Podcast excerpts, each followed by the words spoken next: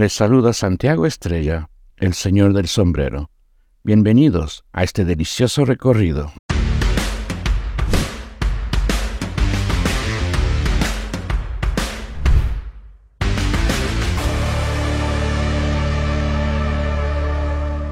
Amigos, nos salimos escapando del frío de Quito a un lugar un poquito menos frío. ¿A dónde? A los valles, al valle de, Tumbaco, donde también se come muy bien en los valles, se come bien. ¿Y a dónde vinimos? Acá, a Muru, cocina creativa. Vamos a tener una experiencia extraordinaria, se los garantizo. Vengan conmigo. En la calle González Suárez, pero de Tumbaco, y la avenida Guayasamín, queda un restaurante de nombre original, Muru, que en quichua quiere decir semilla. Y uno entiende, luego de conocer la historia y la comida de su chef, Andrés Rosero, que esta palabra adquiere mucho sentido.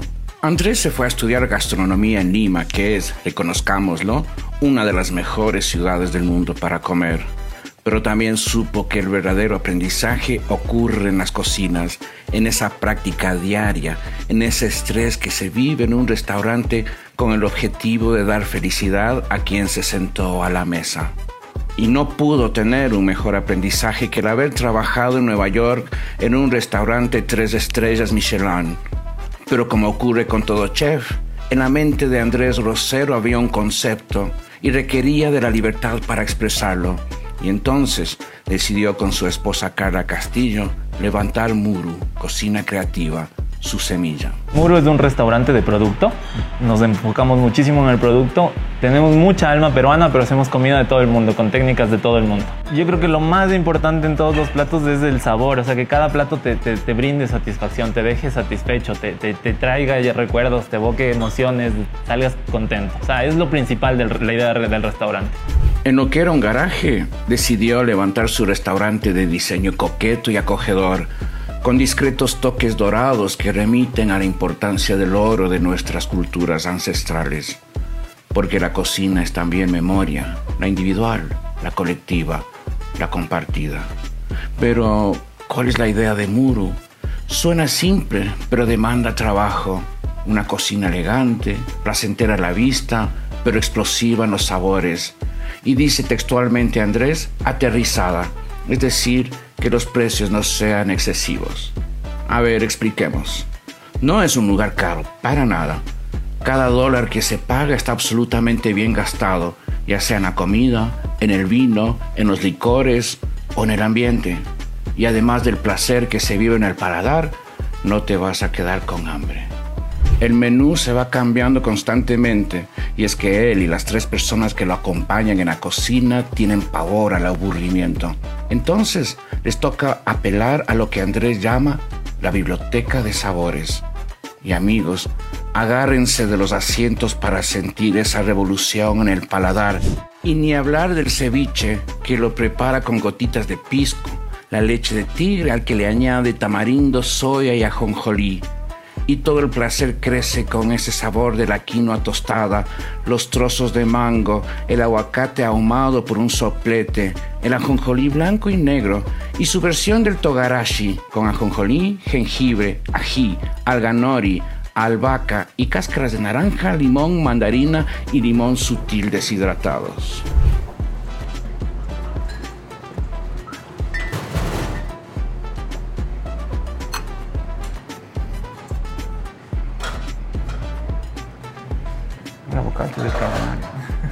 Un pescado es fresco, firme.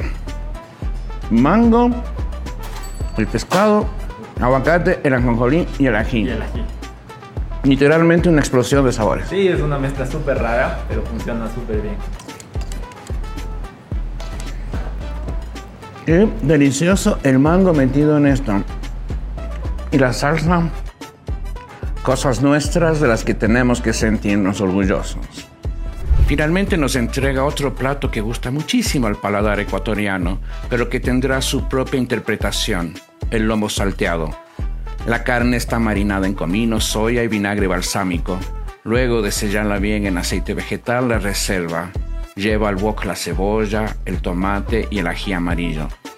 De vuelta la carne al fuego, la flambea con pisco. alucinante y luego le agrega la joya de la casa, una salsa hecha de fondo de res súper concentrado y que pasó por una reducción de 48 horas con salsa de soya y de ostras.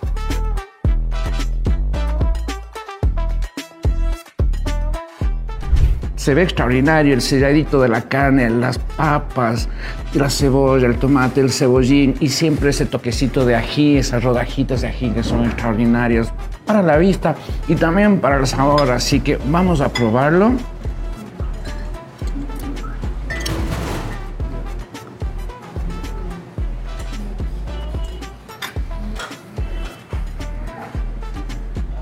Amigos, acá he vivido una fiesta de sabores. Esa disputa amorosa entre el ají amarillo y el ají rojo. Increíble. La delicadeza de la salsa. Pero también tenemos que pensar en algo. Este plato viene con arroz. Es una experiencia inolvidable. Se lo recomiendo totalmente. Yo estoy viviendo una fiesta de sabores en mi boca. Y sé que lo voy a conservar y seguro que voy a volver. Porque estos platos y el ceviche que probamos, me saco el sombrero, señores. Extraordinario, recomendable. Vengan, una experiencia creativa para paladares creativos, amigos. Si te gustó este contenido, suscríbete, dale un me gusta y comparte para que la comunidad crezca. Esta es una producción de Grupo El Comercio.